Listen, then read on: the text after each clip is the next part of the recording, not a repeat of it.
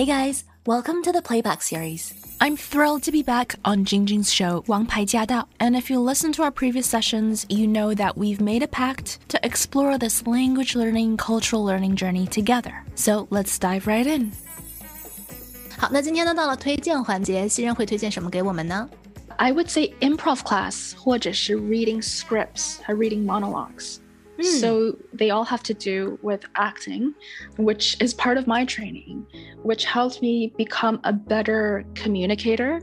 But also, I see the value in learning how to think in another culture, in another language. 因为我上我上的是电影学院，所以这些都是我在电影学院的时候就是我的功课。但是我就觉得、uh-huh.，you know when you read a script，因为其实 在学表演的时候，you're trying to think like someone else. You're trying to speak like someone else. Uh-huh. You're trying to become someone else. And that's the same as when you're trying to learn a new language. 你在学习一个新的语言的时候，you are also trying to talk like someone else. You're still yourself，当然你还是你自己，但是你要以 basically 一个就是英文版的自己来出现，right? So that's still different. 因为 你这样，你的就是思维会不同，你说的话也会不一样。所以我刚才也有讲，就是 what we talked about, we can either translate what we say, or we can just think in the native language。就这个说出来都是比做要简单的多。如果说我们说出来是说不出来，what do we do, right？很多人都会选择去看书，觉得读书会对语言有提高，right？嗯，嗯，我觉得这个是大家就是觉得哦，你学语言你当然要读很多书。 but you know, when you're reading, you're not really you're improving your reading skills and your comprehension skills. 你提高的是你的阅读能力，还有你的理解能力。嗯，You're not unless you're reading out loud. 除非你在就是 out loud 就是朗诵，就是开口朗诵的时候，you're not practicing your speaking, and you're not really practicing your conversational skills, your oral skills. So mm. also because you're reading text that's written for the eye, you're not reading text that's written for the ear，这是不同的。其实，晶晶你做主持你也很了解，就是我们的 script on air 的 script、嗯、或者是 on camera 的 script，是跟我们就是写论文的语言是完全不一样的，right？对。So Mm. Same as in English. So that's why reading scripts, 如果像很多像 movie scripts, and we will also in our Facebook group, I will give some links. Mm. This is all free access for, you know, 西方的 movie scripts. 你看 dialogue.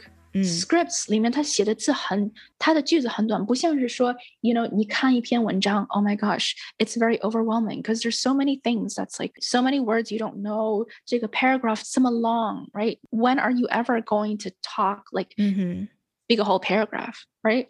所以你如果看 script 的话，它其实 dialogue 一句话每句话都很短。很地道，很当地，很短。And this is this is what people say. It might not be what they write, but it's what people say. And if you want to improve your spoken English, you should be reading scripts. Yeah. 是。所以，然后还有一个比较阳春的方法啊，当然，这新人也会跟大家在 Facebook 上推荐一些网站，大家可以去看一下。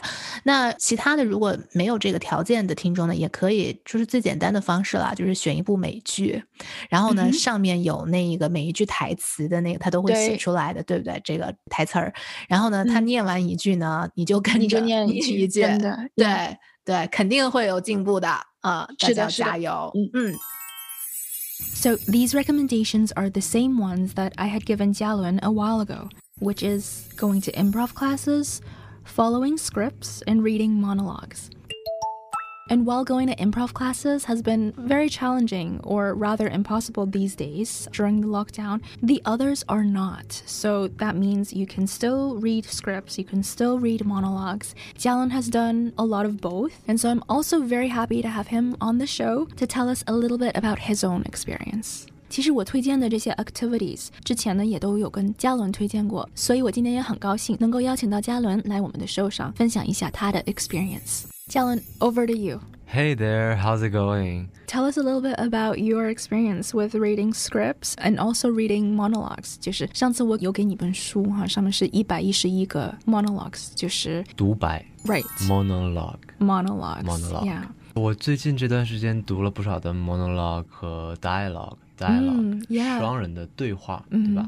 很多的剧本台词都是对话形式的。其实我觉得剧本是最接近于、最趋近于我们生活中对话的一种，尤其是离我们生活越近的这种情景剧的台词。那这种对话在书上是很难见到的，比如说书上会有一些论文，会有一些非常高级的说法，非常专业的词汇。那这个东西在生活中其实很难遇见。如果你说出来，会觉得哇，这个人怎么会这么死板呢？我。中文的 dialogue 里面，就是你用中文沟通的时候，其实我们也很少有人像朗诵一样的说话，对吧？所以生活上用到的，就像你说的 dialogue 是不一样的。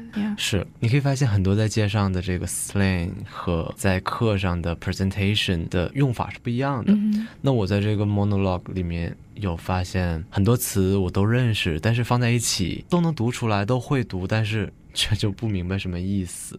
就像我们之前录过的 make out 有很多种不同的意思，make up 也有很多种不同的意思。check in，check out，check out，yeah，这种词汇就是在不同的环境里、不同的 context 里，它的 meaning 是不一样的。你提到了 context，因为像在情景剧和在 monologue 里面有很多的情景是真的会发生的。嗯。比如说，这个书里的第一篇，它就不会出现在课上。它是一个女生喜欢一个男生，但男生不喜欢她，非常真实。所以其实我们就在学别人说话，别人这话是怎么说的，而且别人的想法呀。没错，你看书、看报告，去看一个 study research，你看一个 research 是完全不同的，不同的。所以我觉得你去找一个能够完全学他的说话，把他的这个语气和用词，包括那个感觉找对了，对于我们平时说话是有很大帮助的。As always, if you have any questions or comments, please let us know. We do have a dedicated Facebook group to address any concerns, questions, or confusion that you might have. We also share tips, including tips from our listeners like you. Everyone's journey is different, but if something has worked for you, then please do share it. You just might inspire someone else. To hear the full show and to catch more episodes, make sure you tune in to AM 1300 every Wednesday at 3 p.m. Let us know what you thought of today's session, and make sure you stay tuned for more.